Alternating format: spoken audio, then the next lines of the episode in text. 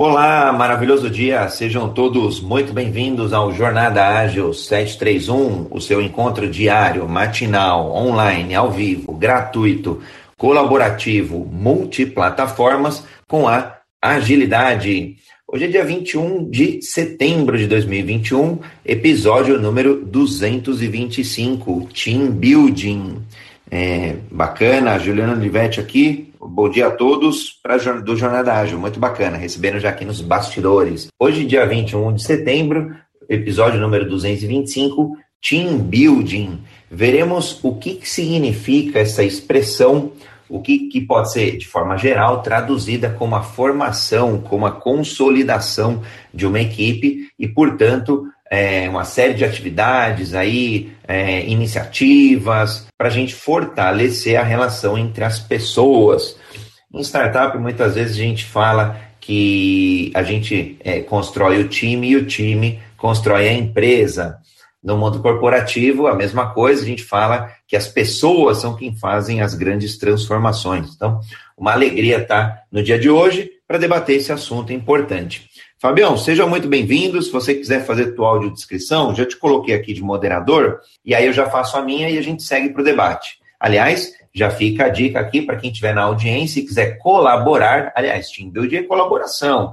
Então, quem quiser colaborar é só levantar a mão que a gente traz aqui para o debate, seja no Clubhouse, seja no Green Room, e quem estiver nos ouvindo ao vivo, no YouTube, Instagram, no Facebook, LinkedIn, é só postar um comentário que a gente integra tudo junto. Bom dia, Fabião. Joia, bom dia, André, bom dia, pessoal. Bom ter vocês aqui. Bom, sou o Fábio Baldin. Na foto estou com uma, estou calvinho, como diz a minha mãe. É, a minha barba é fechada, sou moreno claro, brasileiro, homem cis. É, na foto uso um blazer cinza, uma camisa preta sem gravata, preciso mudar a foto igual o André fez esses dias. E o fundo é neutro, branquinho. Bom dia para todos. Maravilha! Eu sou André Sanches, brasileiro, homem cis, pele branca, olho castanho esverdeado, cabelo castanho. Estou sorrindo nesta foto com uma camisa preta e ao fundo um azul degradê. Mudei, Fabio, acho que deve fazer uma semana a foto aí. A outra, eu, eu falei, ah, é bom, né, de tempos em tempos a gente mudar ou nos provocarmos a mudança. Fabião, queria ouvir aí tua opinião, o que, que é para você né, o team building e a importância, por que, que faz sentido a gente discutir esse assunto no dia de hoje, óbvio, convidando aí a audiência para participar do debate, enquanto aí a Rayane e o próprio Felipe Gonçalves já integram a equipe de moderadores do dia de hoje. Joia, André. É, Lógico, eles vão chegar aí daqui a pouco, né? O Júlio também, se quiser subir aí para a gente conversar. É, tradução literal, né? A gente está falando sobre construção de um time, né? É, vejo muitas práticas aí, coisas que a gente pode ir debatendo ao longo do, do episódio hoje, mas é, vejo muito o team building como algo de descoberta das pessoas, né? É legal que quando a gente começa a falar disso, a gente começa a ver o nosso cenário aí do dia a dia e lembrando quando a gente começa dentro dos times, né? Todo o trabalho que a gente faz, né? Acabamos de chegar, estamos ali observando a coisa acontecer e, e aí você começa a ter essa linha de, nossa, e agora, né? Como que eu começo aqui é, nesse cenário diferente, pessoas diferentes, né? As pessoas também chegando ao time, ah, então é um momento muito ali de observar, de prestar atenção, na minha opinião, tá?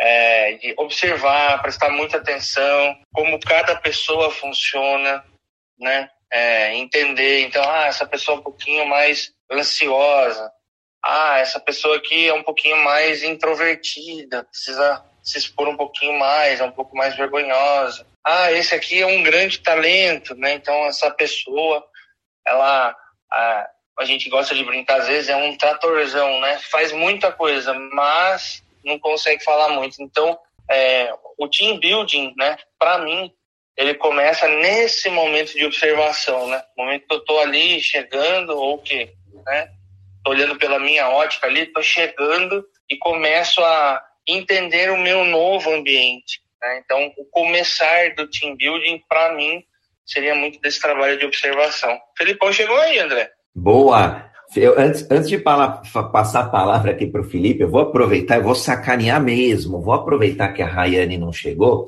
e, e, vou, e vou talvez fazer uma previsão, não sei, vamos ver. É, tem um modelo que eu sei que ela adora, que é no modelo de formação de equipes, é, e ela olha esse modelo e, e, e discorre super bem sobre ele, que é o modelo de Tuckman, o modelo de, de, dos cinco estágios de Tuckman para a formação das equipes. O primeiro estágio ali é a, e, e de verdade é o que acontece nos times nas equipes. É o primeiro estágio que é a formação, onde as pessoas estão se juntando, né? Ou, ou, ou muitas vezes até desmobilizadas de um lugar para o outro, às vezes de uma empresa para o outro. O segundo momento, um momento ali de confusão, porque você começa a, a aparecer os embates ali, o grupo começa a, a, a divergir. Depois você tem um terceiro que é a normalização, é o grupo já ali entendendo as rotinas, já, já performando melhor. Depois você vai para o performing, que é o quatro, que é a execução plena, é o estágio de flow ali, onde Tá tudo fluindo, todo mundo muito bem entrosado, é, todo mundo jogando fácil nas suas posições, a bola sendo tocada ali é, num jogo de futebol. Ali é uma Champions League, né, um campeonato, é um jogo de, de, de, de Copa do Mundo. E depois a dissolução, claro, as pessoas, algumas pessoas vão é, sendo transferidas para outros é, times e para outras equipes ou até para outras empresas. Então, eu vou brincar aqui que talvez a Rayane vá mencionar isso.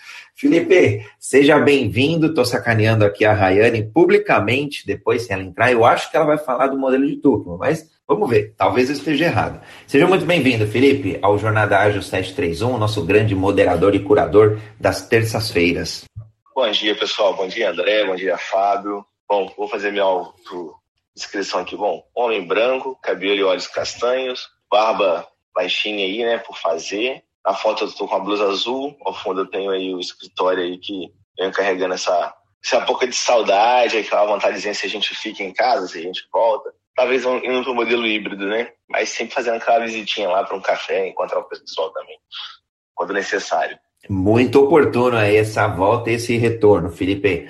Tenho visto aí já várias empresas voltando mesmo, alguns eventos presenciais voltando. Eu vou ter a oportunidade de estar em, em Concórdia nas, no sábado. Então as coisas aos poucos aí já estão retornando. Bom, o Fábio falou aí do. A gente está discutindo então o team building, o Fábio já falou aí do, do momento inicial. O que eu ia falar para contribuir aí depois para passar a bola para o Felipe, eu vejo muitos benefícios quando a gente começa a entender essa diferença do que, que é um grupo ou um, um, um, um, punhado ali de uma junção de pessoas, pura e simplesmente, e de uma equipe mesmo, um time ali, onde a gente tem várias vantagens, né, vários benefícios que a gente pode colher, por exemplo, melhora do clima organizacional de uma companhia. Então, de repente, um líder que estiver aqui na audiência fala assim, eu nunca ouvi falar do que, é esse team building. Ou, ou então, logicamente, a gente gosta de despertar curiosidade, poxa, eu vou, eu vou me aprofundar mais. Tem é, vários treinamentos, tem workshops, tem dinâmicas, tem bastante coisa já sobre esse assunto. É, a própria motivação, por exemplo, os funcionários, eu nem gosto muito de funcionários, para mim é colaborador.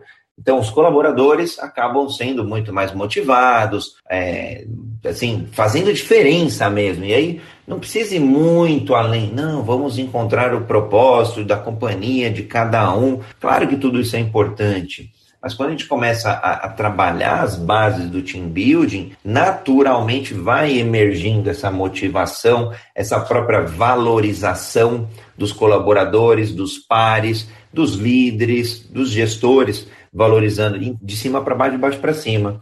É, a própria criatividade e inovação, né? A gente vem em um mundo hoje cada vez mais pressionado por dois elementos.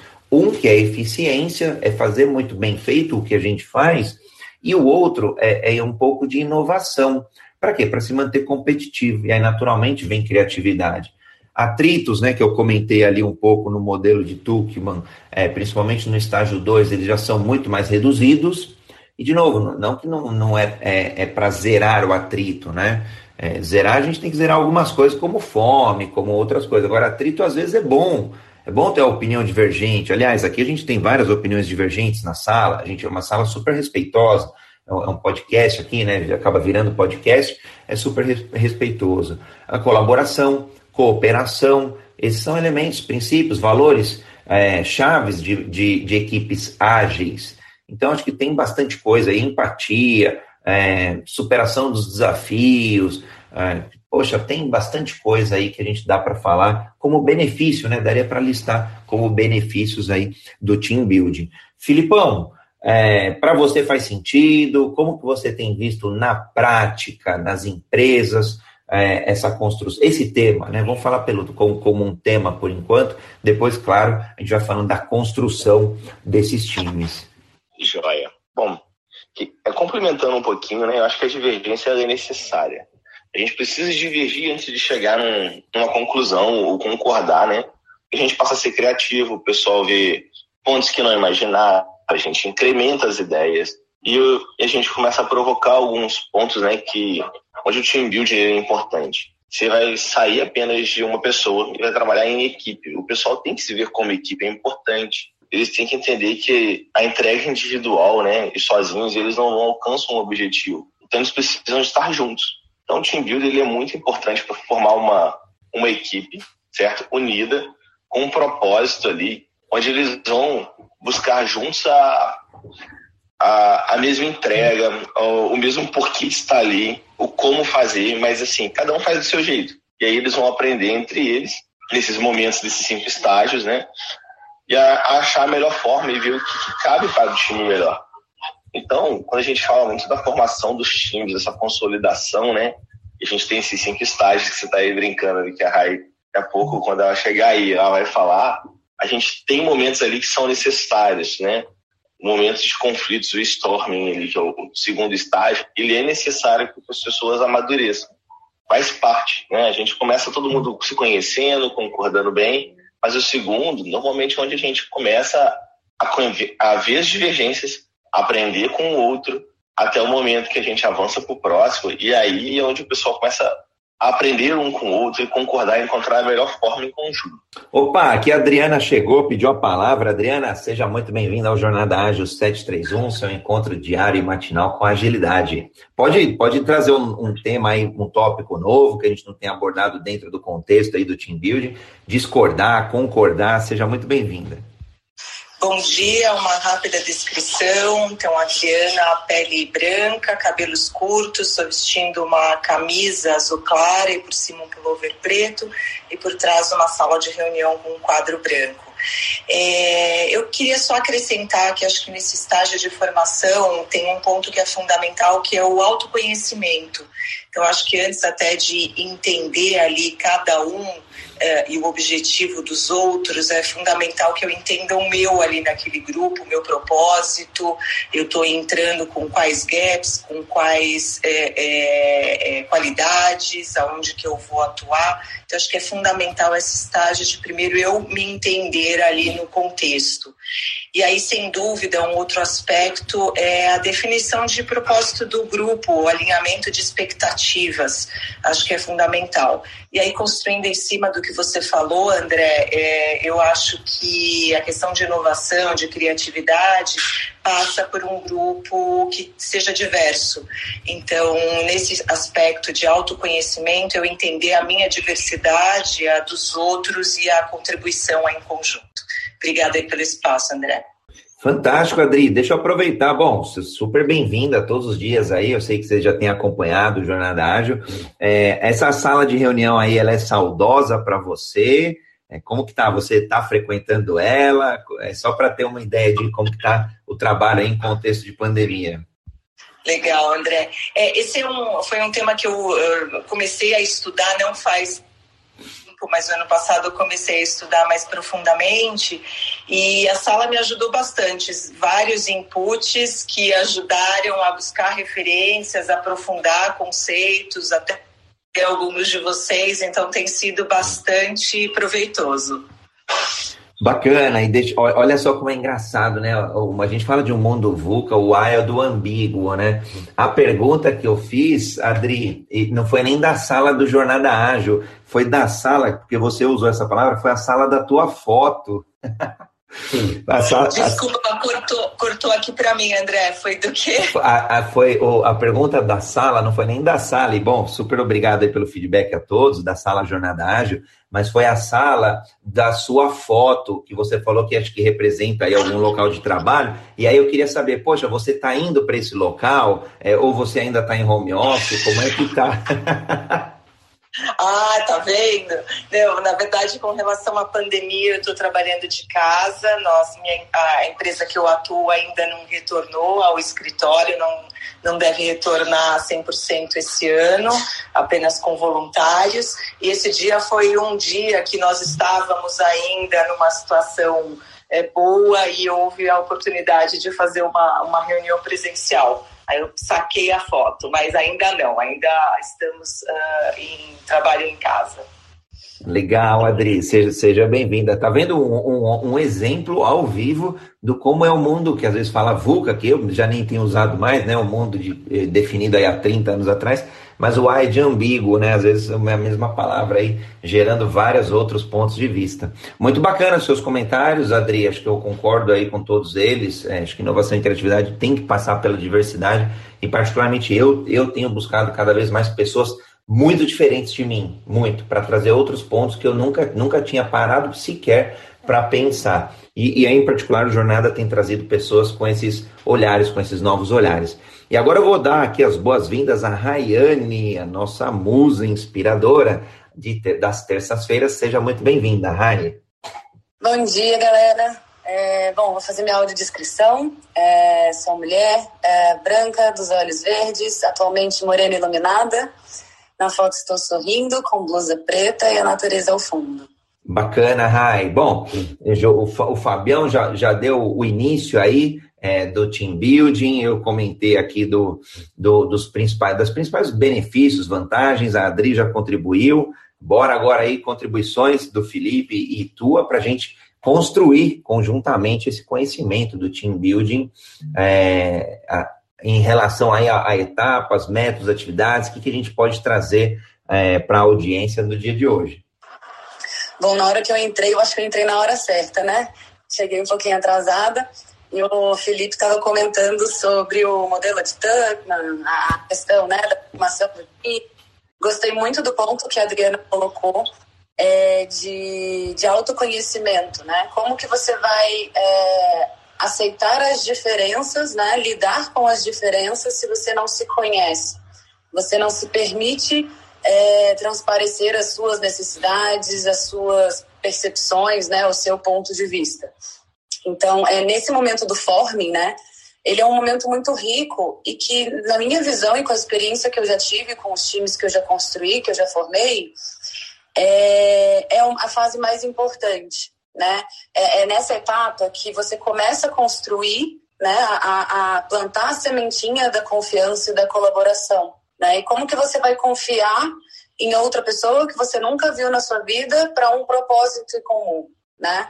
Então, nesse período né, de formação do time, na etapa do forming, no modelo de Tuckman, a gente normalmente foca mais em autoconhecimento e gerar empatia ali entre as pessoas, né? Por que, que estamos juntos? Qual é o nosso propósito? Quais são os valores que permeiam a nossa tomada de decisão, né? E o que, que motiva cada um? E aí eu gosto muito do Management 3.0, é, nesse, nesse momento né, de formação do time é, por conta disso. Né? Tem algumas ferramentas que, que nos apoiam nesse sentido, né? o Personal Mapping, o Move Motivator, tem até o Delegation Poker, né? mas eu gosto dele mais na, na fase do Storming.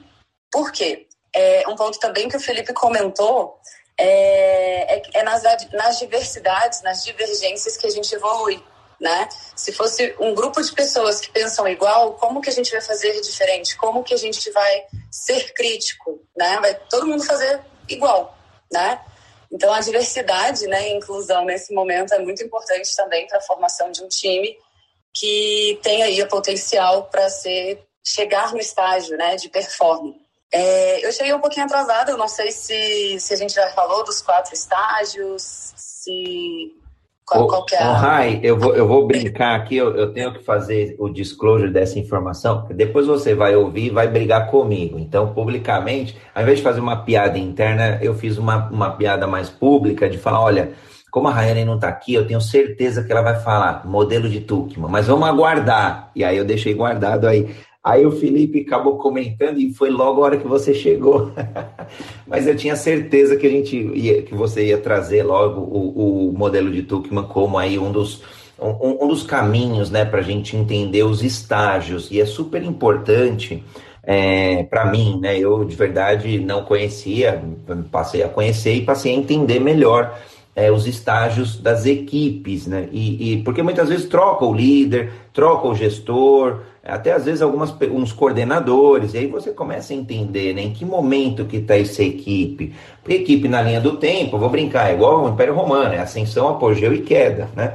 É, é uma curva, e o modelo de Tuckman tem mais ou menos essa curva, onde em algum momento a gente sai do, do em, chega no estágio de flow e depois em algum momento encerra o ciclo, seja de uma pessoa, seja do projeto mesmo, né? os projetos têm início, meio e fim, seja de um, de um negócio, às vezes tiver empresas que tiveram que ser fechadas em pandemia, então aí eu brinquei contigo, Rai, falei, ó, tenho certeza que a Rayane vai falar sobre o modelo de Tuckman. E aí, hora, aí o Felipe, acho que, eu não sei se o Felipe tinha ouvido ou não esse comentário, que eu falei que eu ia sacanear a Rayane mesmo, ao vivo. E aí você chegou na hora que o Felipe estava falando, estragando a surpresa. Mas tá tudo certo, eu tinha certeza que esse tema aí a gente ia trabalhar ele, e aqui só para só a galera saber mesmo, a gente não fica alinhando pergunta, é tudo literalmente ao vivo, é, a cores, a ferro e fogo. Muitas vezes tem aí as pimentas que um joga para o outro e é bem bacana. Então, é, fica aí o, o, se vira no ágil, ó, te vira aí, vamos responder e vamos se provocar. Então, acho que isso que. E, e, todo mundo fica super confortável porque a sala é respeitosa, a gente é, vai divergindo, hora convergindo, então foi bem bacana. Então, Rai, para a gente fazer nessa construção, acho que vale relembrar assim, eu, eu dei uma passada super rápida de dois minutos no que, que era o modelo de Tuckman nos estágios, e acho que você já veio numa linha bem bacana de já trazer as ferramentas, os, os momentos, o, o, o, contexto ali de cada um, e aí sim algumas dicas de ferramentas, o que usar, é, links com o Management 3.0, então acho que a gente está numa linha bem bacana. É, se fizer sentido, a gente dá continuidade aí, aí Fábio, Felipe, Adriana, eu vamos complementando. Ah, perfeito, então. Agora eu me sinto mais em casa ainda. Por ser sacaneada? Com certeza. Sou fanática pelo. Não fanática a ponto de não, não conhecer outras práticas, né? Na agilidade a gente tem que ter mente aberta. Mas é, nas experiências de construção de time, quando eu usei o Tuckman para me guiar, né? Porque nós, como agilistas, nós temos que é, perceber, né? Tem que ter, além do autoconhecimento, você tem que conhecer ali as pessoas com quem você está construindo algo, né?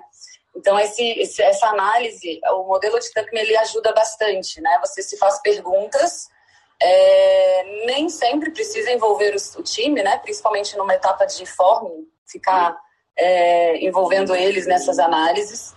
Mas é interessante até mesmo para você entender, puxa, mas estava tudo ótimo, né? Tava todo mundo amigo, todo mundo lá querendo trabalhar ali, fazer o seu e tal. E por que, que agora virou caos, né? Por que, que agora tá assim? Cadê a amizade? Onde que a gente errou, né? Então você começa a entender ali o storming. E um ponto que eu acho muito importante, eu particularmente sou, sou bem, bastante movida, né, por, por, por, propósito, imagino que a maioria aqui também, grande parte, é como que você pretende é, construir um time, unir pessoas que talvez nunca tenham trabalhado juntas, se você não deixa claro qual é o propósito, né? O porquê que nós estamos unidos e o que, que uh, queremos alcançar, né? E não só o propósito de entrega de valor, né? De negócio para a empresa, mas qual, qual que é o, os valores daquele time? O que, que eles valorizam? Ah, eles, eles querem é, trabalhar com maestria, colocar as melhores práticas de tecnologia ou... É, ter ali um ambiente, uma cultura bem, bem animada, bem, bem pessoal, né? Vamos dizer assim, informal. É, como que o time se vê, né? Como que cada pessoa ali integrante forma esse time? Porque você tem que colocar a identidade de cada um, né? E aí, né, na construção de, de, de do, do forming, né, a gente também tem Inception, é, não só a Inception para ver o, o, produto, né, construir o backlog, mas é, colocar ali um nome do time que, que faça sentido para todos os envolvidos e aí você fazer o personal mapping do Management 3.0 ajuda a ter links ali, né, conexões. Ah, eu gosto de tocar música, ah, eu faço é, box nas minhas horas livres. Então você começa ali a já guiar qual é o nome, né, qual é o, o, o símbolo do, do time, ah, como que a gente se referencia? Nós somos jogadores, nós somos é, escaladores, é, o que, que nós somos, né? E aí você consegue convergir todo mundo, né, para um propósito, né? Então eu acho muito importante essa etapa do forming, da construção, né, do team building, é, para o sucesso, né, da, do progresso ali em si, tá? É, a, apesar de ser muito apaixonada pelo forming, é, eu amo o Storming, porque é no Storming que a gente evolui, é no Storming que a gente se questiona, né? no, no Storming que a gente é, diverge. Né? Ah, mas não, não, como que você está fazendo? É, mas eu quero ter autonomia, né? Principalmente quando a gente está implantando agilidade numa empresa que não está acostumada, né, a dar autonomia para as pessoas. É nesse estágio que, que as pessoas começam a pedir a responsabilidade. Ah, eu não quero ficar pedindo para fulano, por que, que eu não posso fazer? Né? E aí é o momento exato aí que a gente fomenta bastante a multidisciplinaridade, a autogestão, a, a independência né, entre eles para conseguir é, de atividades, né, mas para conseguir é, se sentir ali, atender as suas necessidades. Ah, não é só o DevOps que tem que fazer isso. É, eu posso também ter autonomia para executar uma release, né, para fazer uma publicação. É, e, e, e, principalmente para eles aprenderem a trabalhar em conjunto, né? É, você ter ali a facilidade de fazer as outras coisas, né? Para que a entrega em si é, não dependa de uma pessoa para acontecer, né? Porque tem que ter interdependência dentro do time.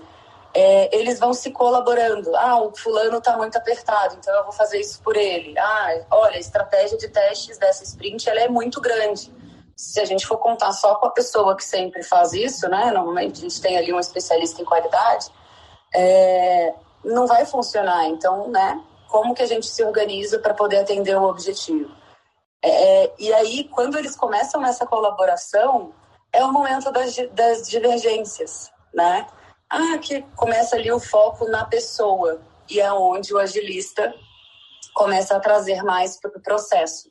Né? Eles começam a questionar as ferramentas, a, os padrões e os processos. O Rai, eu, eu, eu, vou fazer o, vou fazer o reset de sala aqui e aí vou, vou abrir, vou dar um, um, Bitcoin de contribuição e fazer uma pergunta aqui do Júlio e aí já o Felipe acho que na sequência já queria contribuir também.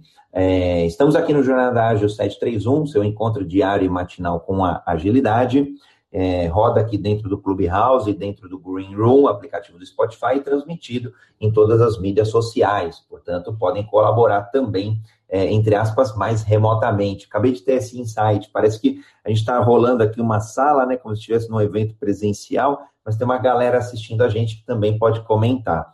É, sigam aqui os moderadores, a Adriana, a Rayane, o Felipe, o Fábio, quem está por aqui. Na verdade, até melhor falar o nome completo, né? O Fábio Baldin Felipe Gonzi, Rayane Reis, Adriana Alencar e André Sanches. E sigam o Clube Agilidade Brasil, aí este sim, dentro do Clube House, para saber das novas salas, das novidades e de tudo que acontece.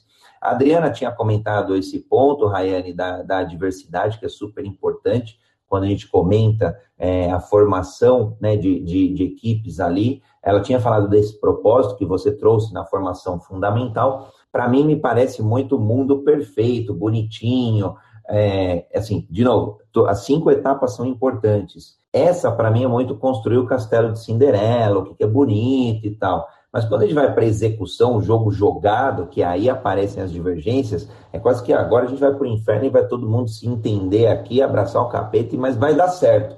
E aí, entre o amor da formação e a dor do storming, é, muitas vezes a gente aprende mais na dor mesmo, e isso é do ser humano, intrínseco do ser humano. Então, esse é meu um Bitcoin aí de contribuição. E vou abrir aqui. Ah, tem uma, tem uma pergunta é, do Júlio, ele falou que está muito barulho lá, por isso que ele não subiu para falar com a gente. Então, ele está respeitando aí um pouco a sala nesse sentido. E, e aí ele falou, olha, com a, com a pandemia, né, com o trabalho, e não só a pandemia, mas com o trabalho remoto, que é a derivada da pandemia, como que isso torna mais difícil as atividades de team building? Então, essa é uma pergunta. É, vou deixar aqui para o Felipe e o Fábio contribuir em cima do que a Rayane trouxe, e acho que a gente pode responder essa pergunta aí é, da dificuldade do team building, o quanto que ela dificultou ou até o quanto ela facilitou do ponto de vista que algumas coisas fica mais fácil de emitir um sigilo, por exemplo, né? É, que, que às vezes o presencial não tem como. Enfim, acho que elementos prós e contras aí nessa resposta. Vamos lá, vou tentar conectar tudo aí né, e trazer também uma resposta para o Júlio, no meu entendimento. Uma coisa que é muito legal, tá, para quando a gente estiver fazendo um form ali, tem o Team Canvas. Ah, então isso é muita questão do pessoal ter propósito e tudo mais. E quando a gente roda o Team Canvas, que é uma, é uma ferramenta ali para a gente conhecer né, e deixar bem definido pessoas e papéis, os objetivos em comuns das pessoas e dos times, os seus valores, a regra da atividade, os objetivos, propósito, né? O que, que são as forças do time, o que são as fraquezas? A gente está sendo também transparente, tá? Todo mundo ali está tendo transparência, sabendo como que a gente está naquele momento de se formar e quando começar as diferenças ali, as divergências, é legal a gente voltar nesse tincão e falar assim, gente, a gente tem um propósito, ele está aqui, nossos objetivos são esses e a gente é excelente nisso. E aí você vai estar sempre fomentando, e aí igual a Raitros, pô, vamos trazer também um pouco mais de processo nesse momento, né? Para o pessoal não para a gente conseguir controlar, né? Ou melhorar o ambiente. Porque a gente não pode também deixar que, quando tipo assim, comecem as brigas ou qualquer outra coisa, discussões que não são saudáveis. A gente tem que manter o ambiente seguro, é importante. Segurança vai fazer o ambiente ser criativo, dinâmico, inovador, tudo isso. Então, tem alguns pontos, quando você fizer no forming ali, rodar todas as ferramentas, o Team Canvas também vai ajudar essas pessoas, né? E a falar assim, por que, que o time está aqui? O que, que o time vai fazer e para onde a gente vai? E ali foi criado meio que um brainstorm na hora de preencher essa ferramenta. Né? Então, está todo mundo ali junto. E com isso fica mais fácil, tá? A gente faz esses alinhamentos futuros, relembrar e revisitar sempre que for necessário. Sempre o time fala assim, ah, cara, mudou por acaso alguma coisa, a gente não tem mais esse propósito, vamos revisitar e vamos refazer. Então isso ajuda. Trazendo um ponto aí que o Júlio perguntou, né? O quanto tá mais fácil, ficou mais difícil. Vamos lá. É, o que, que ficou difícil, né? Quando a gente faz esses, essa, esses bate-papos, né? É importante a gente trazer a segurança do pessoal dentro da, das reuniões, esses brainstorms e tentar, né? O pessoal é, abrir a câmera também, por quê? Você não consegue pegar aquelas expressões. Você pega muito pelo tom de voz tudo mais, mas o pessoal participa menos, você não sabe por que, que eles estão desconfortáveis no online. E aí um pouco o online dificulta um pouquinho mais. Mas a gente vem fazendo todas essas dinâmicas, às vezes um energize antes de qualquer bate-papo, tenta aproximar eles com o personal médico, para eles descobrirem algo em comum, para que eles comecem a deixar de ser só membros de um time ou colegas de trabalho e comecem a trocar também alguma coisa no dia a dia entre eles. Tá? Já no presencial, fica bom, você está vendo todo mundo, você consegue instigar mais as pessoas, fazer uma dinâmica mais próxima deles de colaboração, do que só a gente está ali num quadro virtual, o pessoal tem post-it, conversa e tal. A gente consegue trazer uma dinâmica talvez mais algo próximo de pessoas, onde um tem que colaborar com o outro, né? Eu cheguei a fazer muito lá no início, quando eu entrei no AI, era a ideia era passar bolinhas entre 15 pessoas e colocar num, num, num cesto. E a gente ali tinha que começar a ajustar porque tinha regras. Ninguém se conhecia.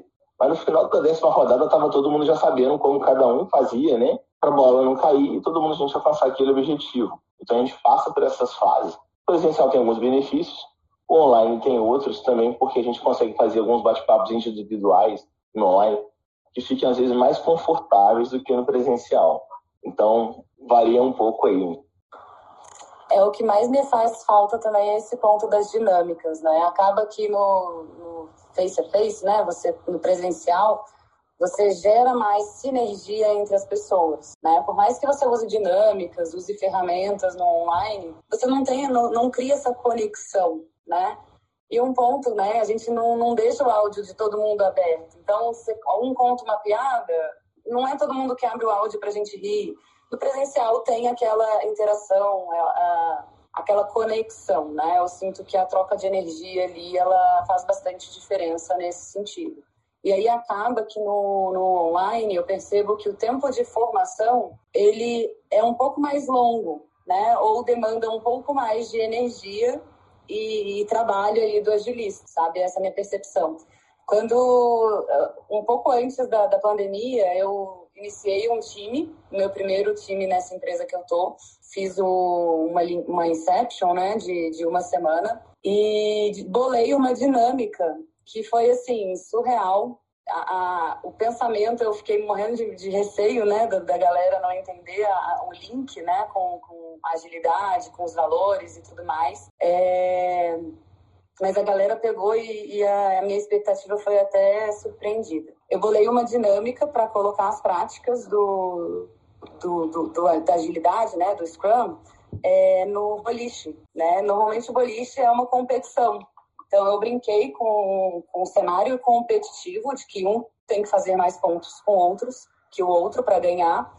Eu criei é, não eram duas equipes, mas eu criei dois, dois grupos de pessoas e que a soma de total das duas equipes tinha que bater uma meta para poder ganhar o, o torneio, né? E, e, foi tão engraçado que de boliche, né, da nossa dinâmica, o, nossa inspiração para o nome do time se tornou o basquete.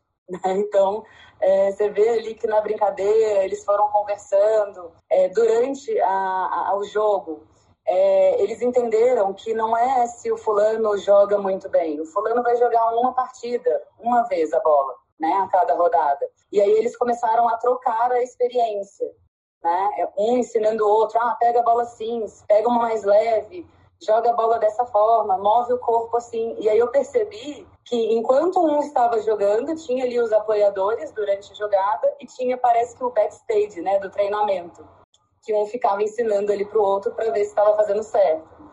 Então, isso eu vejo que fortificou tanto que a galera era super unida. A gente fez blusa de time com de basquete, né, do, do Lakers, o nome do time é Makers. Então, gera ali uma, uma identificação, né? Você se sente ali, eu sou Makers, né? Você tem orgulho de, de falar, você tem... É, você não quer, você quer fazer o seu melhor em prol daquele time, né? Um trabalho colaborativo dessa forma. Então, essa parte das, das dinâmicas, da sinergia ali, principalmente no Form, eu acho que a gente perdeu um pouquinho, né? Concordo com o Ponte, com, com o Gonzi que com o Felipe, que ele, quando ele mencionou de, ah, tem as facilidades, né, de uma conversa um pouco mais ah, confortável, né, você não precisa necessariamente abrir a câmera e olhar para a pessoa para falar suas necessidades, principalmente nesse momento, né, que a gente lida com a maioria jovem, que ainda não sabe falar das suas necessidades, se vulnerabilizar, falar ali, né, dos seus pontos que estão incomodando, e aí a, a, a conversa online, ela tem abrido mais portas, né, criado mais essa empatia. Mas eu sinto saudade do presencial. Eu não vou mentir. Eu acho que é consenso aí entre a maioria das pessoas que gosta de pessoas que o presencial é muito oportuno.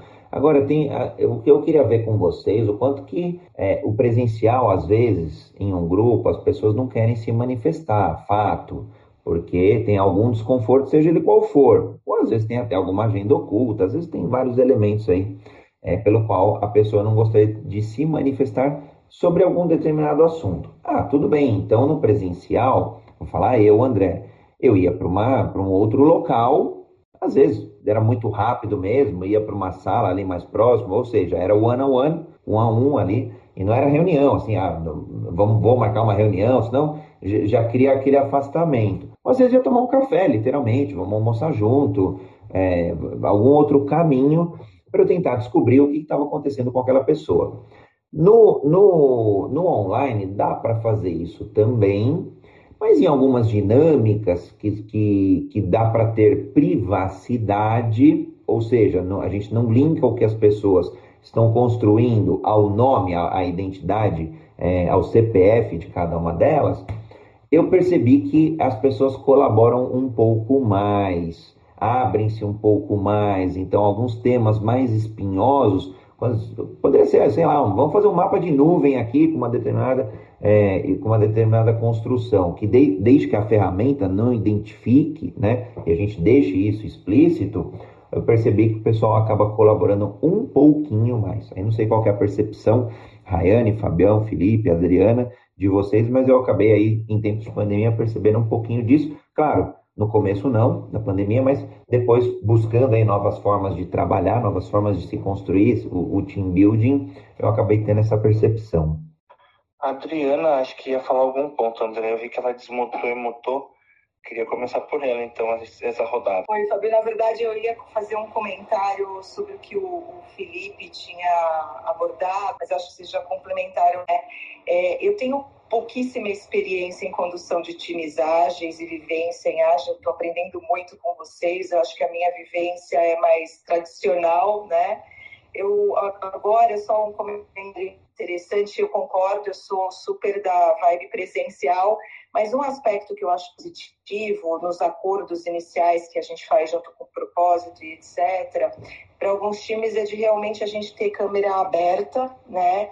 E também é de uma comunicação mais concisa, mais é, direta. E isso eu tenho sentido uma evolução, às vezes em algumas práticas presenciais, é, a gente acaba perdendo um tempo, investindo algum tempo em algumas uh, discussões que o tempo permite, a situação, e no online a gente ganhou uma eficiência com alguns acordos feitos desde o começo.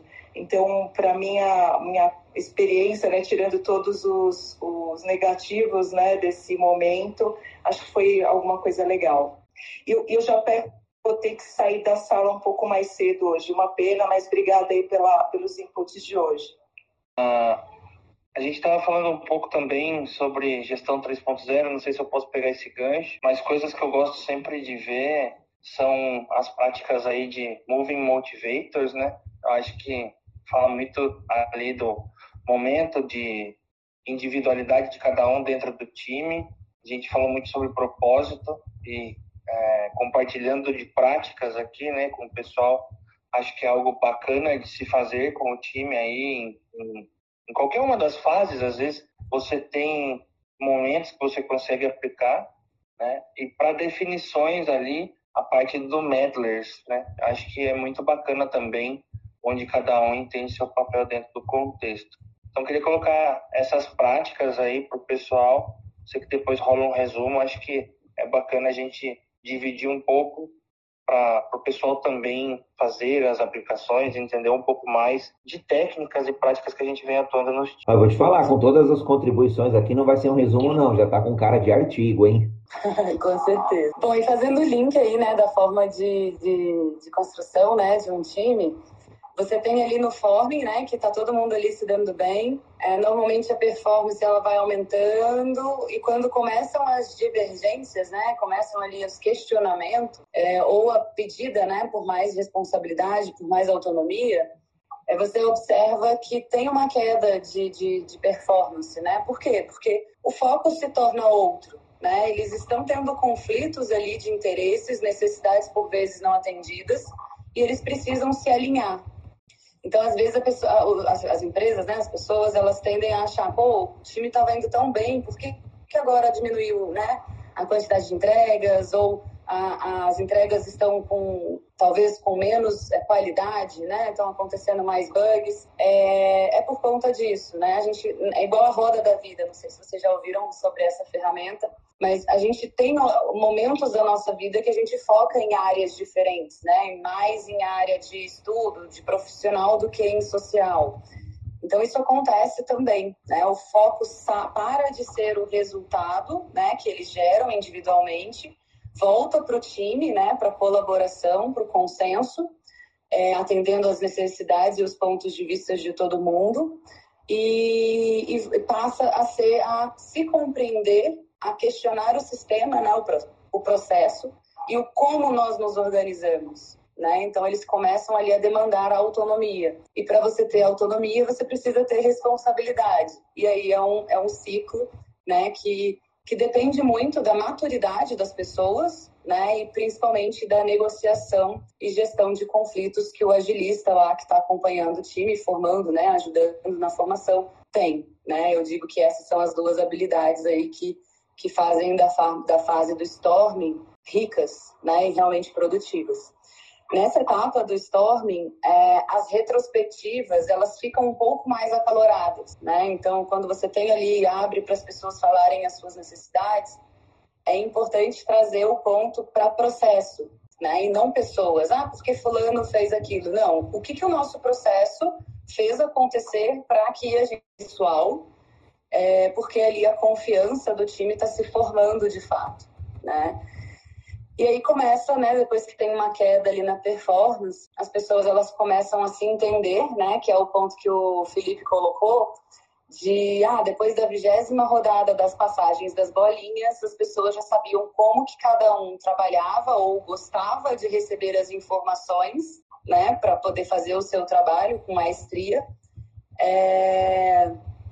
E aí eles começam a alavancar ali a performance, a sinergia, a cultura ali do time volta a ficar um pouco mais estável, né? Um ponto que eu falo bastante na, na etapa do storming é, imagina que você é um QA, né? E aí se você usa, né? Se você ainda está fazendo a transformação ágil, normalmente, né? As pessoas têm isso em mente ainda, né? Um mindset um pouco fixo de que o QA vem, vem o QA vem depois do desenvolvimento. E aí se o desenvolvedor não conversa com o QA, o que, que acontece? Ele entrega no último dia da sprint e espera que o QA vai fazer o teste. Então, da mesma forma que o dev, né, a primeira pessoa que vai executar ali o, o iniciar o fluxo, né, de entrega, ela não gosta, né? A gente precisa ter o definition of ready para poder ter ali alguns combinados, informações mínimas para que a primeira pessoa consiga fazer o trabalho. Por que, que eu vou né, deixar a desejar e não, não permitir que o meu QA, que o meu DevOps ou qualquer outro papel que venha posterior a mim, que se planeje, né, que tenha as suas necessidades também atendidas. Então é nesse momento do storming que começa essa evolução em termos de passagem de bastão, né? Como que o outro gosta de receber? Como que eu envolvo o outro na minha criação durante a minha atividade para que ele já consiga antecipar ou se planejar, né? Então começa muito nessas interações. O norming é quando começa a funcionar, né? As coisas começam, os combinados, todo mundo já se conhece, a performance tende, a, acabam conhecendo também o produto que estão trabalhando, né? Que já tem aí um, um, período. Eu não gosto muito de colocar prazos né, entre cada estágio, porque depende muito da, da maturidade do time, uh, da maturidade da companhia, né, da empresa, do meio em que eles estão envolvidos, e também do agilista, né, o nível de experiência que ele tem ali para ter o tempo de resposta e a percepção aflorada.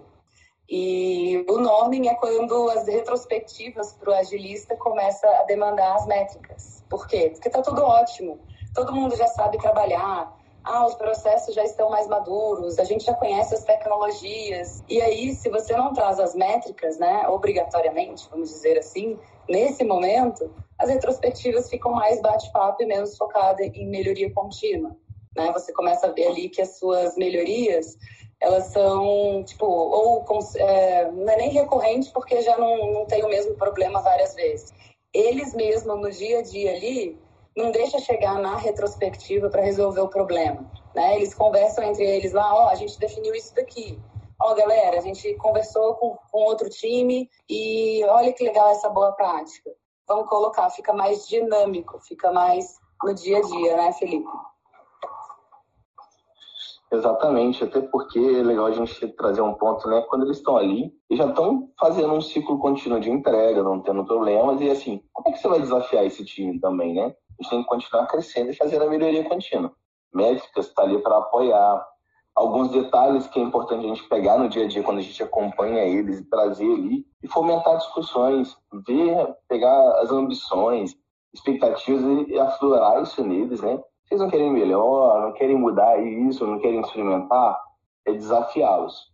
E quando a gente desafia eles, né? Aí o ambiente passa a ser muito criativo e coisas novas ali acontecem, o time vai só crescendo e amadurecendo. Exatamente. E aí, se a gente não tem esse. Por isso que eu gosto bastante tá, do modelo de Tuckman. Né? A, gente, a gente brinca aqui, mas porque ele dá esse norte. O que, que eu preciso me desenvolver? Né? O, o agilista ele tem que estar sempre um passo à frente. Se eu estou ali no Storm, eu sei que as, se eu estou ali no forming, eu sei que eu vou demandar de skills de negociação e gestão de conflito, né? Então eu já vou me desenvolvendo, né? A gente também gosta de ter o planejamento da nossa carreira, entender ali o momento do time e estar preparado, né? Ninguém gosta de ficar fora da zona de conforto por, por completo, né? Então eu sei as skills, as habilidades que eu preciso para cada etapa e você consegue ter um mínimo ali de uma de um planejamento Oi, Priscila, que bom. Oi, bom dia, tudo bom? É, eu queria tirar uma dúvida, assim, até queria dar uma contribuição. Eu sou super fã das ferramentas que vocês falaram de gestão 3.0. Inclusive, eu entrei num time há mais ou menos dois meses e a gente teve toda essa formação de time, escolha de nome. É, eu utilizei o Personal Maps também, que eu acho super interessante. O Movie Motivator também. Eu queria tirar uma dúvida com vocês em relação ao modelo de Tuckman mesmo. É, a gente está há um tempo em um time, um exemplo, né? E quando existe alguma troca dentro desse time, ou a liderança, ou algum colaborador, como que vocês acham que vai a performance do time? Até utilizando o mesmo time de, de, de alta performance. O que, que vocês acham que acontece com esse time? Eu estava aguardando esse, essa partezinha para o final, né? Porque é o seguinte, a gente está aqui seguindo toda a ordem, e aí é o seguinte, o que, que, que, que eu queria trazer? Quando a gente chega no performing, tá? ou em qualquer estágio que esteja fora do norme, e troca uma pessoa do time, pode ser um, um dev, um QA, um membro do time mesmo, tá? A gente volta lá no forming, porque a gente tem que começar a conectar todo mundo. Não é só um, não foi uma, uma pecinha que a gente trocou, uma engrenagem, foi uma pessoa tinha os valores dela ali, tinha a forma que ela trabalhava, como ela trabalhava com as outras pessoas também. Então, tinha pessoas que às vezes se espelhavam nela, ou ela estava se baseando em alguém, ou buscando alguma coisa, e o time estava contribuindo para tudo isso. Quando entrou uma pessoa nova, a minha visão é que a gente volta lá no form e a gente tem que vir reconstruindo do que só encaixar a pessoa e falar assim, olha, você vai se moldar isso aqui. Não, o time com ela vamos colocar entre aspas, ele é outro time, né? E quando a gente troca mais de uma pessoa da, ao mesmo tempo ali, umas duas ou três, a minha sugestão é começar a recriar a identidade do time, porque a gente já perdeu muita característica ali dele. Nossa, exatamente. É, e por mais que a gente, né, principalmente na percepção por vezes do agilista, né, putz, estava tão bom, a gente estava passando ali pelas etapas, estava ali tudo funcionando, a gente estava entregando pra caramba. Agora a gente vai ter que voltar tudo de novo e construir tudo de novo. É, é um pouco frustrante quando acontece nas primeiras vezes, tá?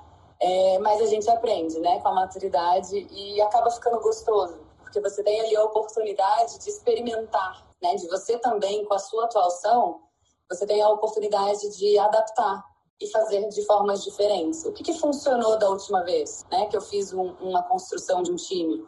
O que, que eu gostaria, o que, que eu senti falta, que fez falta lá no norming, uh, ou para a gente ter um storming saudável, né? O que, que faltou aqui no, no, no, meu momento de construção do meu time? E o, o a colaboração aí do o que, o que o Felipe, gente, eu chamo ele de Gonzi no trabalho, a gente trabalha junto, então tá um conflito aqui, tá? A gente também, eu, eu já adotei Gonzi. Fica à vontade, não tem problema. é, então, o que o Felipe colocou é, é muito importante, eu acho que tem que ter ali quantas pessoas, qual é o perfil das pessoas, quem que saiu, se for o líder, a gente precisa de um forming um pouco uh, mais atencioso, meio que não é voltar do zero, não necessariamente precisa criar um nome de time novo, uh, talvez só revisar os valores. Eu sempre reviso os valores quando muda uma pessoa, porque os valores, assim como nós, né, na nossa família, é, ele permeia as nossas tomadas de decisão. Né? Quem preza pela honestidade nunca vai omitir uma coisa. Ele preza, ele não vai gostar, ele não vai lidar bem com alguém que omitiu que está dois dias com uma tarefa e não está conseguindo avançar. Né? Então, você precisa ali entender, e aí você volta com as ferramentas do Management 3.0 e dar a opção do time. O que, que nós queremos é, reconstruir? Né? O que, que nós queremos adaptar para que nós aqui se sintamos como um time? Né? Então, é, é mais nessa pegada. Eu gosto sempre de levar, levar o tema para o time né? A gente, a, nós agilistas, a gente mais incita a discussão ali, né, inicia, dá o start ali, do que de fato leva as respostas prontas. Então, o próprio time vai, vai demandar, né, se você precisa trocar o nome, se você precisa trocar ali a, o vocabulário que o time utiliza, né, para se referenciar. É, é, um ponto assim, né, é, a gente não vai jogar tudo que o time fez fora, a gente vai aproveitar porque algumas pessoas estão ali, elas vão começar também a instigar o que elas já aprenderam, então elas vão estar compartilhando. E a gente também tem que deixar bem aberto para que as pessoas novas incrementem tudo que o time já, tá, já fez e vem fazendo, mesmo que esteja dando muito certo. A gente tem que aceitar, né? E às vezes é difícil um pouco quando muda. Você está naquele ritmo, tal, tudo fluindo, as entregas indo sem problema. E aí você fala assim, poxa, antes funcionava e agora não. A gente tem que aceitar realmente que as coisas mudaram, né? A gente tem que dar uns passinhos para trás e. Podemos gastar o mesmo tempo? Às vezes não, às vezes vai ser rápido, às vezes pode se gastar mais, mas naturalmente, tá? Pelo menos as vezes que eu passei é o time consegue retomar ao, ao estágio que estava um pouquinho mais rápido, porque tem, se a gente não mudou muito ou não está mudando completamente o time, não é uma formação totalmente nova, tem muita lição aprendida ali que vai ser aproveitada. Então, a gente vai conseguir ganhar um pouco de impulso aí nesse tempo, né? De voltar de novo aonde a gente estava, ou até melhor. Provavelmente melhor, porque a gente vai estar pegando novas visões, novas experiências, novos valores, e o pessoal vai estar procurando somar. O importante é manter sempre um ambiente seguro, né? Eles têm que estar confiável, confiar entre eles, estar seguros dar opinião, e isso é um cuidado que a gente tem que tomar toda vez que chega alguém novo, né? Ah, não, cara, isso a gente já fazia, não deu certo. Não, vamos experimentar se for o caso. Vamos ter que fomentar isso e e gerar essa, esse apoio entre eles. Bacana, a gente tem o Igor aqui também que pediu a palavra. Seja muito bem-vindo, Igor. Acho que ele acabou caindo. Fábio, acho que você, tava, você ia começar a falar também? É, não, só queria colocar um ponto. Acho que vou muito com a, a visão da, da Rai e do Felipe, né? São momentos diferentes onde a gente precisa entender Gosto muito do modelo de Tuckman, como a gente está vendo aqui. É, até deixo o gráfico aberto com alguns detalhes. Acho que é algo legal para a gente compartilhar depois dos posts, viu, André?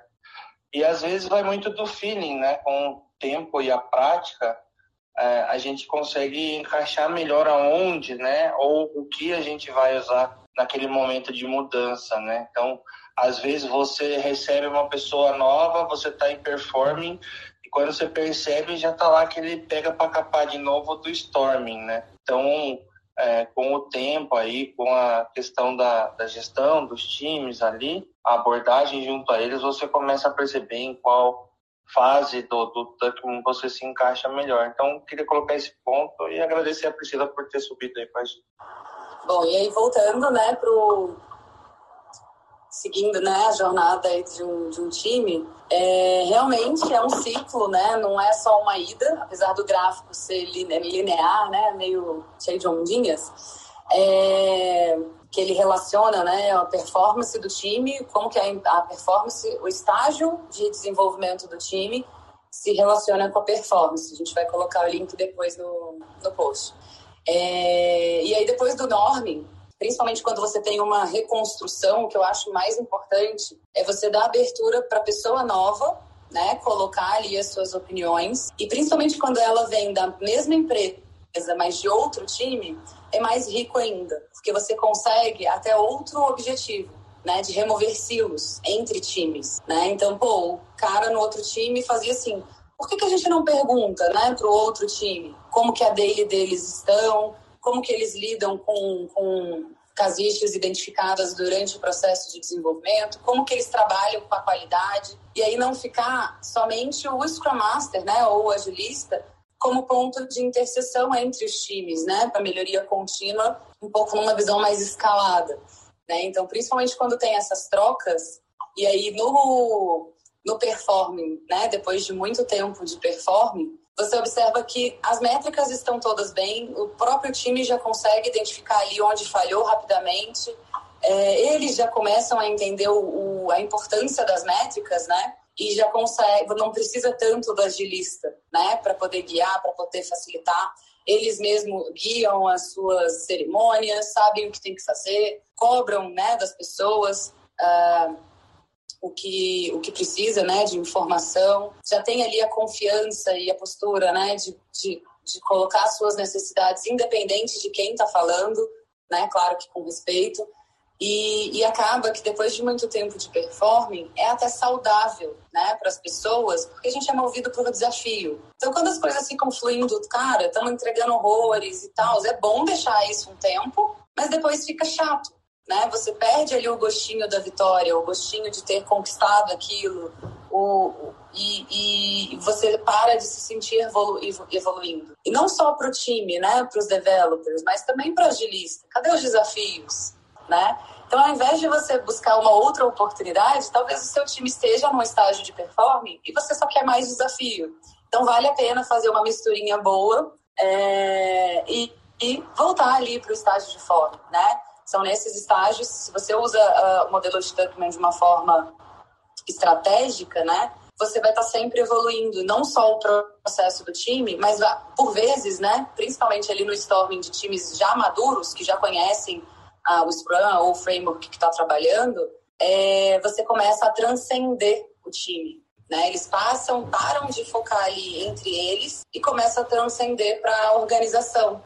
Ah, mas o, a área tal não está me entregando, tá um waterfall. Fora do meu time é um waterfall que a empresa trabalha. E aí você começa a evoluir, né? a transcender ali a agilidade, agilidade em escala, a, a a cultura em si, as pessoas começam a convergir ali para entender o valor da agilidade. Um ponto legal para o performing, só, só complementar rapidinho, é que vale a pena a gente pensar em gerar alguns estressores para eles, né? Eu gosto muito de entrar com métricas meio que doses homeopáticas. Entro com uma, deixo o pessoal praticar, trabalhar com ela, melhorar. Chegou no momento que está muito legal, vou adicionar mais uma e gerar desafios. Então, isso vai desafiando eles a cada momento, né? E a gente vai vendo como que eles também vão se adequando, se comportando, se faz sentido para eles também. Então, apoio as métricas também e ver como que a gente pode fazer ou gerar algum desafio, né? Ah, estamos fazendo entrega a cada sete dias. Pessoal, vamos pegar entregas menores e começar a buscar três dias aí, faz sentido, não faz? É gerar isso para eles. Você vai também saber se está fazendo sentido, não está, como que eles podem melhorar alguma coisa. O desafio do agilista ali agora é o seguinte, como é que eu vou manter a minha melhoria contínua quando o pessoal já está em performance, né? Então é, é o momento a gente ver que, que vale a pena gerar um estressor para eles e inserir no dia a dia. Bacana, Felipe. E tem, e tem algum caso, e tem casos ali, ou erros mais clássicos, que é entupir de métrica, é, gerar ali uma tonelada de indicadores e aí se perde, porque você não acaba não tendo foco, o pessoal recebendo ali todos os indicadores, dashboards, para poxa, mas no final do dia o que, que importa, né? É, e aí não faz muito sentido para mim o que eu tenho visto na prática. E o que eu ia comentar é, do que a Rayane trouxe, que é bacana que independe, né? O team building ele independe de ser, de, de, de, de ser ágil, independe de você adotar um framework como Scrum, um método como Kanban, ele independe até da, do tipo de gestão, né? Se mais pres, prescriptiva, se mais gestão é, waterfall, ou se uma gestão mais cíclica, um desenvolvimento mais cíclico, iterativo, como um desenvolvimento mais ágil, é bem bacana. Então, de fato, acho que uma, uma ferramenta muito poderosa, né? um conceito muito poderoso que líderes, gestores, aliás, executivos deveriam ter na corrente sanguínea para entender a formação dos seus times. Bem bacana. E a gente falou bastante, né, de pessoas e, e, e, motivação e tudo mais, né? Gostaria de fechar aí que também tem os processos, né? Durante a formação é importante é, você conhecer ali os processos, começar a delimitar é, o como, né? A gente quer começar a trabalhar e a cada fase, né? A cada etapa, né? Da construção do time, continuar evoluindo ali os processos, né? é, dar abertura para, pô, uma coisa que funcionou lá no início da formação, né, um combinado, ele pode não, não, não fazer mais sentido hoje, né? É, desfazer, né, combinados é, e, e, evoluir, né? Então, é não só as, as pessoas, né, se interarem, mas também focado ali no processo, né? O como estamos trabalhando, quais são as práticas, né, as boas práticas de de desenvolvimento de software, por exemplo, se a gente for trazer para esse cenário. É, como que a gente está lidando com a qualidade, né? Em que momento que a qualidade está vindo? A gente está fazendo um mini waterfall, né? um, fake Scrum. É, como que as, as práticas, mindset do DevOps está tá, tá sendo empregado ali no time, né? Normalmente na fase de, de storming, a gente incita esses questionamentos para que a gente transcende com certeza e, e possibilite né, o aumento da performance do time. Né? Não dá para você querer ter um time totalmente operacional que faça todas as atividades, né? Um time de desenvolvimento de software, por exemplo, faça todas as atividades manuais. Então você precisa ali de boas práticas de mindset, de cultura, para que você tenha um processo que permita, né, uma alta performance. Tem o trabalho junto com o PO para construção do definition of ready, da da, das informações, né, o como que a gente leva as demandas para o time. No início, né, de uma pessoa, de uma equipe que não conhece o produto, o PO ele demanda mais, né? Ele precisa ali é, trazer as demandas um pouco mais detalhadas, fazer mais demonstração do produto e é, em contrapartida, quando o time já está ali no norme, no performing, acaba que o PO traz um objetivo e o próprio time já consegue desembolar, né? Já consegue saber já, já tem ali clareza do que precisa fazer e do como precisa chegar, o que como né, como precisa fazer para poder chegar naquele objetivo. Então, dentro desses estágios, eu acho legal o Tuckman por conta disso. Ele te dá visibilidade, te responde algumas coisas, né? Ah, minha performance estava boa, agora piorou, depois melhora, aí piora de novo porque mudou as pessoas. Então, é muito importante, assim, você ter meio que um norte de como que teu time tá.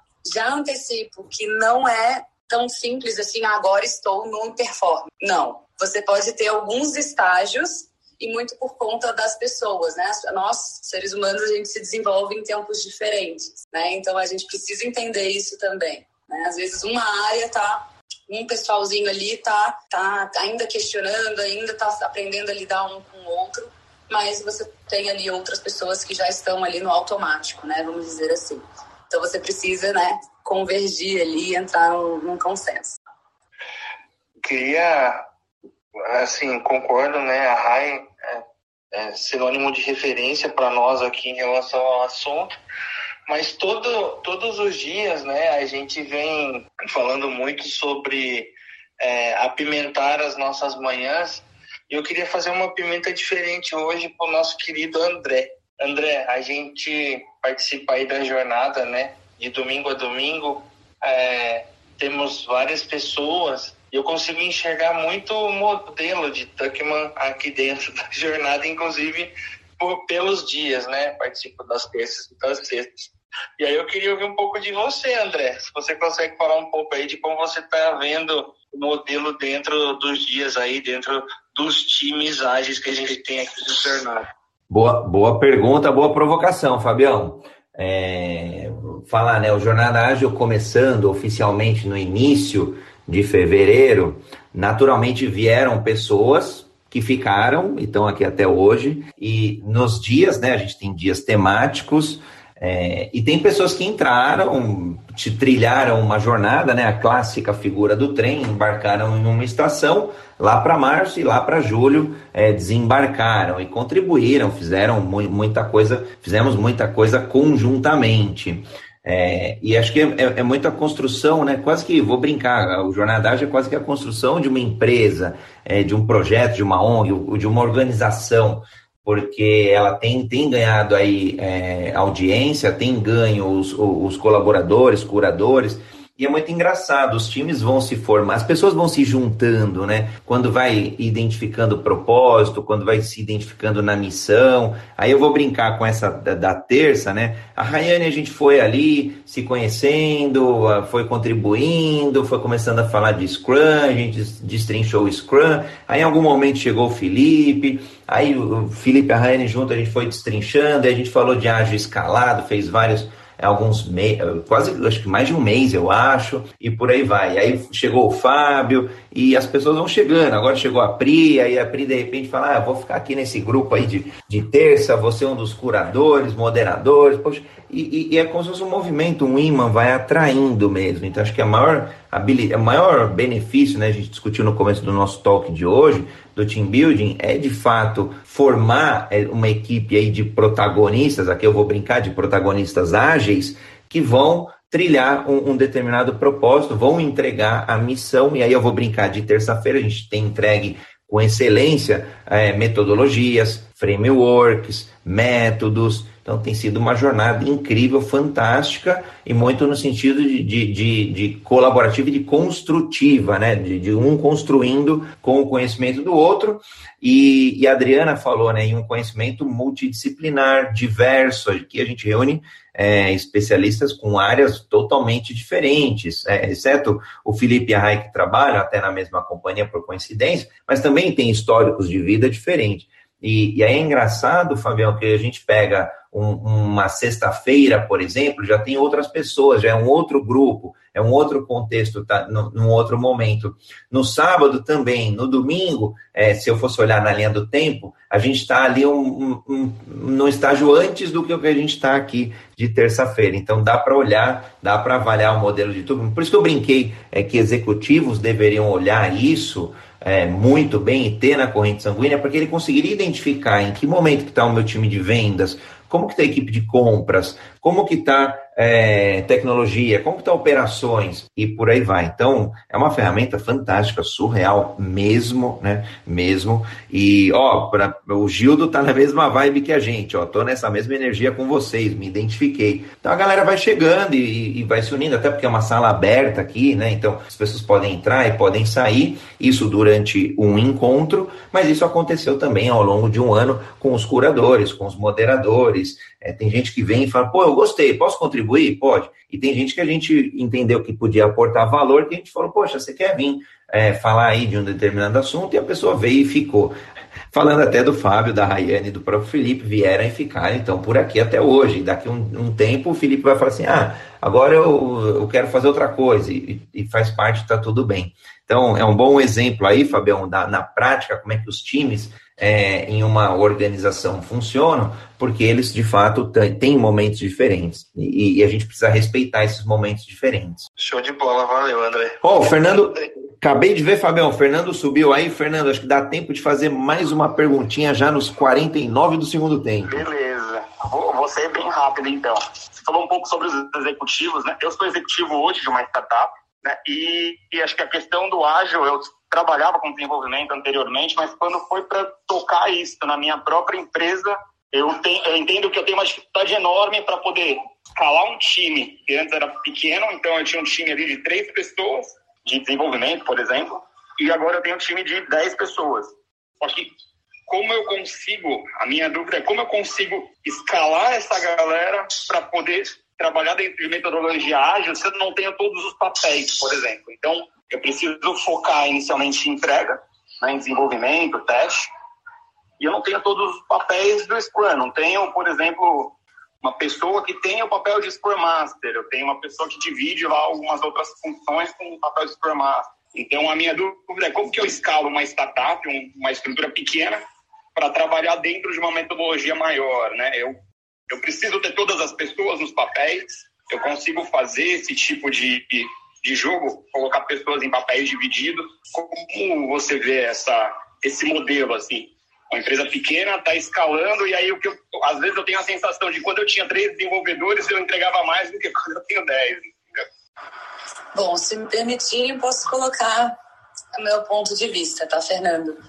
É, tem alguns papéis que eles são que quando você coloca dois papéis em uma pessoa, por exemplo, é, uma pessoa ser PO e ser Scrum Master. Você gera conflito de interesses, né? É, por quê? Porque o Scrum Master ele tem que apoiar o time para que ele seja empoderado e o PO também tem que ser empoderado.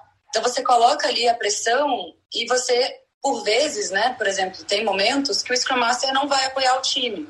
E aí você gera dissociação das pessoas, porque a pessoa não vai confiar naquele Scrum Master para evoluir, para atender uma necessidade, para atingir o nível de maturidade. Então eu vejo que o PO e o Scrum Master, eles são os papéis cruciais, né? Principalmente porque a responsabilidade de um e do outro é, são diferentes, né? Como que você vai executar com maestria as duas funções se os estudos, as responsabilidades são diferentes, né? Então eu não colocaria a mesma pessoa sendo Scrum Master e sendo PO. Agora, outra coisa diferente seria, por exemplo, você pegar um QA, é, um dev, né, para ele atuar como um QA, porque não tem um QA.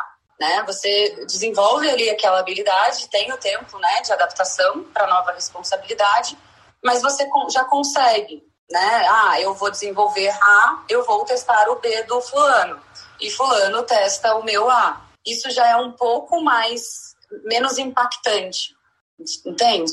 Eu vejo muitas, muitas empresas fazendo com que o Scrum Master, por exemplo, seja o gerente das pessoas do time. Né? Tem ali, é, ajude né, a carreira das pessoas, cuide da carreira das pessoas do seu time. Tem conflito de interesses também. Né? Porque imagina o Scrum Master fala ali e traz uma métrica que não está boa e não vou divergir porque a minha avaliação está em risco. Né? Então, é, tem alguns papéis que mesmo sendo uma startup pequena, uma empresa pequena, é, são cruciais para o sucesso da mentalidade, da forma de trabalho que a gente quer, independente do nome do papel e independente do framework que você pretende utilizar. É, essa é um pouco da minha visão, porque eu já vivi né, em alguns conflitos como esse, em que eu atuava uh, como PO e como, como né, gerente eh, coordenadora das pessoas e tinha muito conflito de interesses que eu tinha que chegar para mim mesma e falar: não, agora, Rayane, você é Scrum Master. Agora, Rayane, você está atuando como PO. Como que você vai conversar e negociar com você mesmo? Né? Não, não, tem, não tem como.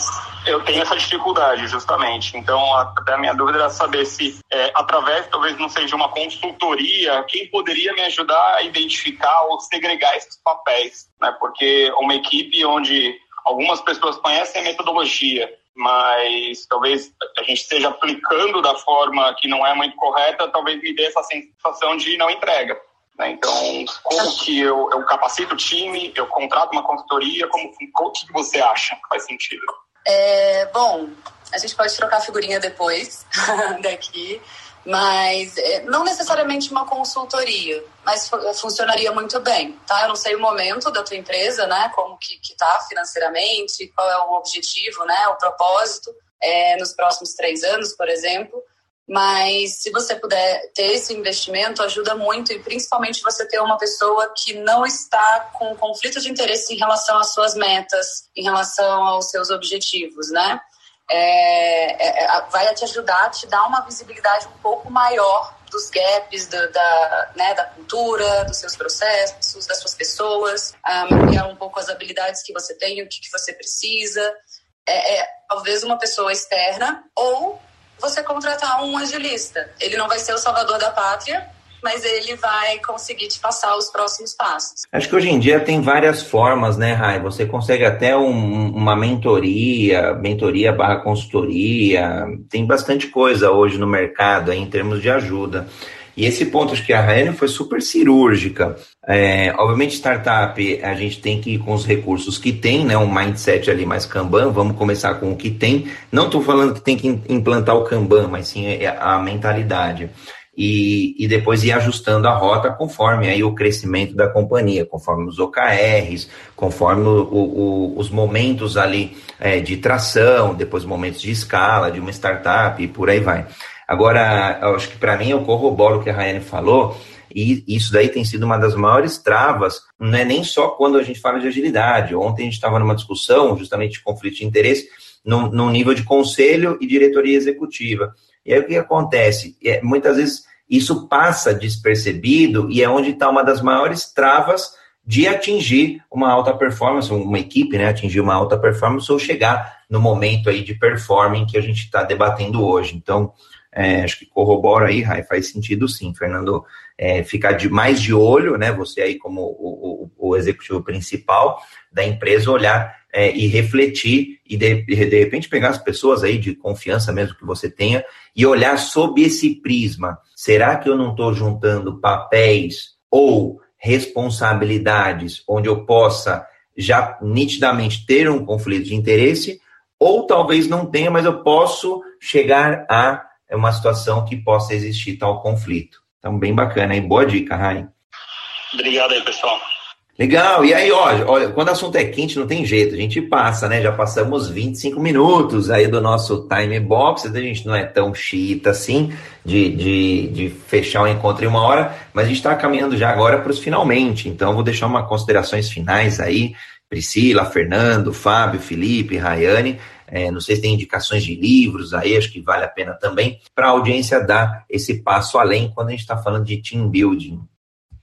Bom, é, agradecer a todo mundo aí a participação, né? O bate-papo hoje foi muito bom, a gente entendeu mesmo. Eu tenho aqui alguns, alguns umas dicas, né, para o pessoal aí, quando chegar em alguns níveis e vale a pena gerar desafios para os times. Acesse a mente dos times ajuda bastante, tá? A gente identificar esses gaps, onde o time pode ser desafiado, né? tem que melhorar a qualidade, a qualidade do, do desenvolvimento, algum outro processo interno. Então, tem conheço duas ferramentas, que é a roda ágil e a bússola ágil, trazem pontos aí para a gente poder conversar com o time abertamente e definir onde eles estão ali em alguns níveis e falar assim, ah, pô, vamos focar nisso aqui e, e fomentar esses assuntos. Então, isso pode ajudar muito, até quando o time está lá no performing. A gente vê algum gap que eles têm e não estão identificando com esses assessments. Dica para leitura, eu gostei muito quando eu li já tem um tempo, é o livro Sprint Sprint, da Mário Provinciato, do Paulo Caroli, né? Eles trazem exatamente quando eles foram formar um time, eles trouxeram o um momento de forming de um time, que eles estavam trabalhando juntos. Eles trouxeram experiências, como eles fizeram na prática, o que eles abordaram ali, como eles resolveram alguns itens. Então, também recomendo esse ponto aí. Show de bola. Queria agradecer a todo mundo que veio hoje. Eu já vou saindo. É, a RAI iluminada hoje deu aula para todos nós aqui. E aí, é, o Fernando colocou muitos pontos, né? Acho que, e, e, fazendo um pouco de gancho com o que o André falou, acredito muito no que comece com o que você tem. Às vezes a gente fica olhando o método, frame como solução ou como bala de prata. acho que realmente é mais do fit de algo que a gente precisa para o nosso contexto do que o contrário, né? A gente eh, trabalhar engessado não é o não é o gostoso, não vai engajar o time. Então, é, fica meus dois centavos aí, agradecendo todo mundo e a gente se fala na próxima terça. Valeu, galera. Bom, minhas contribuições já foram. É, os livros que foram indicados são ótimos, também já li. Para mim é como leitura obrigatória, né? Na formação de times, na, na mentalidade. É, um ponto também é no começar com o que você tem, né? Se você conhece as pessoas que fazem parte do seu time, é, você, vai, você vai conseguir guiá-las para o que é o propósito individual, né? Do profissional. Então, por vezes você não precisa buscar fora, às vezes você tem dentro você só precisa dar essa oportunidade. Então, as pessoas elas são movidas por propósito, né? A gente falou bastante. E talvez está faltando aí, Fernando, é, um propósito, dê esse propósito para alguém, né? E, e, tire essa. Tenta tirar essa. essa, essa, essa conflito de interesses, né? É, nesse sentido. É, muitas das vezes a gente olha mais para fora do que para dentro, né? Então, reflitam sobre isso. Às vezes eu estou buscando fora um profissional ou uma, uma, habilidade, sendo que eu posso desenvolver aqui dentro e, e capacitar os meus profissionais para atingir os resultados que a gente precisa. Né? Então, minha contribuição final aí. E adorei as perguntas, Priscila, Fernando.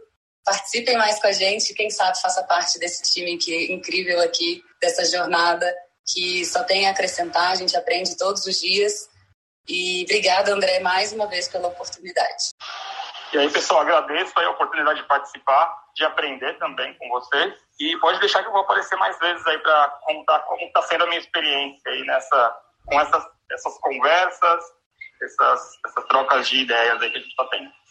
Pessoal, também muito obrigada, adorei participar. Eu queria deixar duas diquinhas de leitura que eu gosto bastante, que é Os Cinco Desafios das Equipes, e o Comece pelo Porquê também, do, do Simon Sinek, que eu gosto bastante. E, e para o Fernando também, como ele comentou, né, da empresa dele, eu acho que tem um grande desafio também que é questão de cultura, né, de deixar essa cultura da agilidade forte na empresa, né, de, de colaboração, como a gente vê muito aqui. Acho que isso é bem importante. Obrigada, gente. Felipe já falou, Felipão?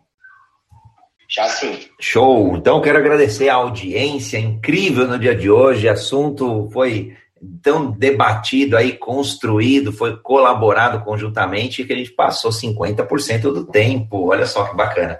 Bom, para quem chegou depois, perdeu, todos os episódios ficam gravados, é só procurar na internet.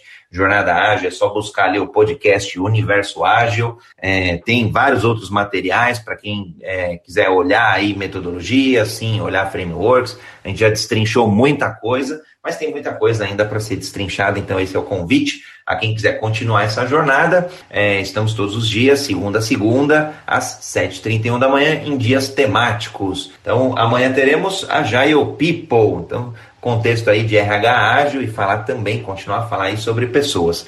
Quero agradecer a todos, quero agradecer Priscila, Fernando, Adriana, Felipe, Rayane, o Fabião também e a todos que têm nos acompanhado aí, ouvido nas mídias sociais ao vivo e também quem está ouvindo aí o nosso podcast. Beijos e abraço a todos e até amanhã no Jornada Ágil 731, seu encontro diário e matinal com a agilidade. Valeu, Fernando, Felipe, Rai, Pri, valeu!